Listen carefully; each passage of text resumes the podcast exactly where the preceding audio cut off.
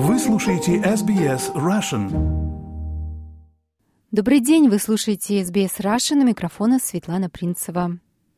По следам оглашения бюджета, которое состоялось во вторник вечером, федеральный казначей представил свой первый бюджет от лейбористской партии, которая сейчас находится у власти.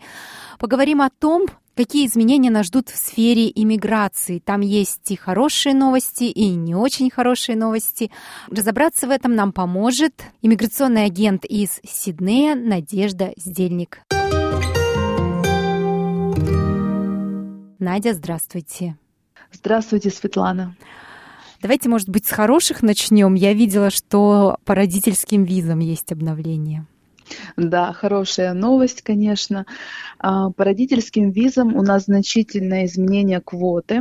Она увеличена на 4000 дополнительных мест по сравнению с прошлым годом и составит 8,5 тысяч мест. Поэтому это отличная новость. Кто был в ожидании, кто уже не дождется, когда смогут привести своих родителей. Поэтому э, я думаю, что многие порадуются.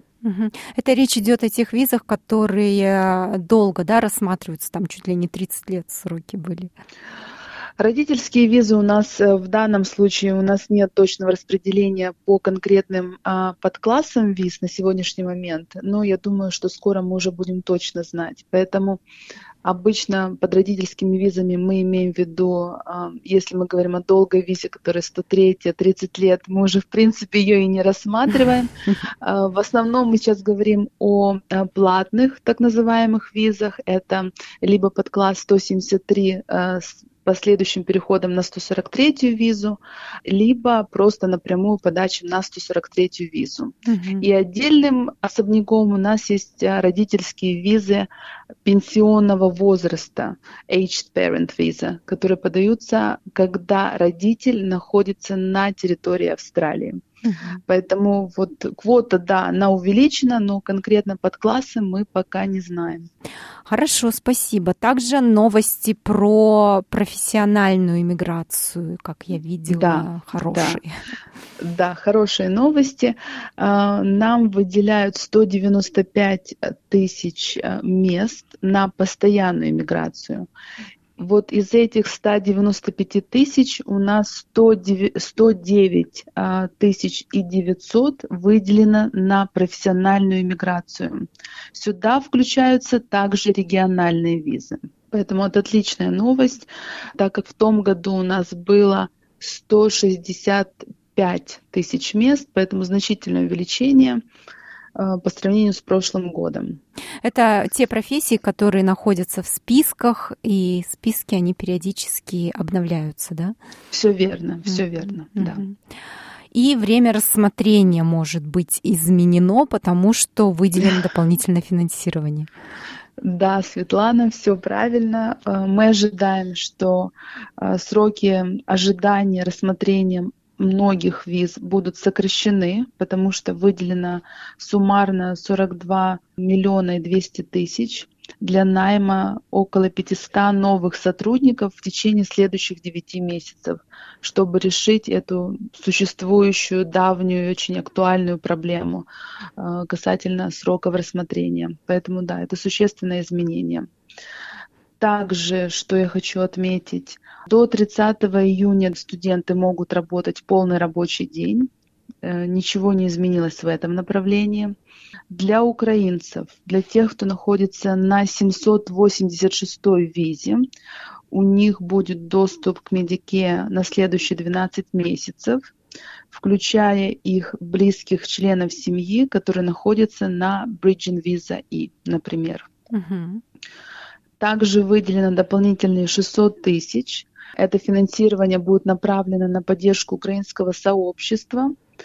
И это значительно поможет э, таким службам, как, например, SSI, Settlement Support Services, то есть э, и для украинского сообщества, и включая SSI. Эта сумма выделена была. Что еще можно отметить? Что еще можно отметить? По основным направлениям мы все уже затронули, то есть очень важная была новость касательно профессиональных виз. Также мы ожидаем, что будет программа иммиграции сама по себе увеличиваться в том отношении, что будет значительный поток новоприбывающих, что очень важно. И будем ждать уже каких-то новых изменений по штатам касательно их эм, новых квот, потому что у нас квоты были, они уже опубликованы, но, возможно, что-то будет меняться именно по штатам уже конкретно. Что касается профессиональной миграции, сейчас все-таки выгоднее ехать в регионы? Региональная виза интересна лишь для тех, кто, а, например, не проходит по бальной системе ввиду очень сложной конкуренции. Потому что региональная миграция, если мы говорим о 491 визе, угу. она дает дополнительные 15 баллов, что существенно повышает рейтинг заявителя – в общей таблице, так как он уже будет конкурировать с другими заявителями, но ввиду этих дополнительных 15 баллов. Поэтому эта опция очень актуальная. Если, например, у заявителя минимальный балл 65, а по профессии его конкретно нужно набрать минимум 80 баллов, тогда, конечно, необходимо рассматривать региональную миграцию.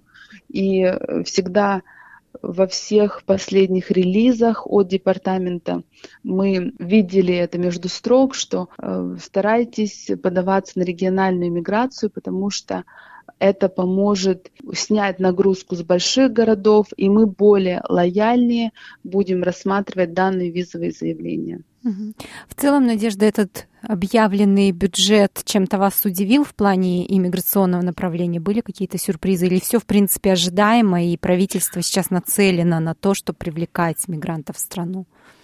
Да, все, в принципе, ожидаемо, потому что у нас уже многие из э, этих заявленных цифр, они были уже опубликованы, мы уже знали, что будет примерно такой ранг э, квот то есть ничего нового для нас нет, но хорошая новость, э, что наконец-то у нас иммиграция начинает как-то активизироваться, mm-hmm. это очень важно.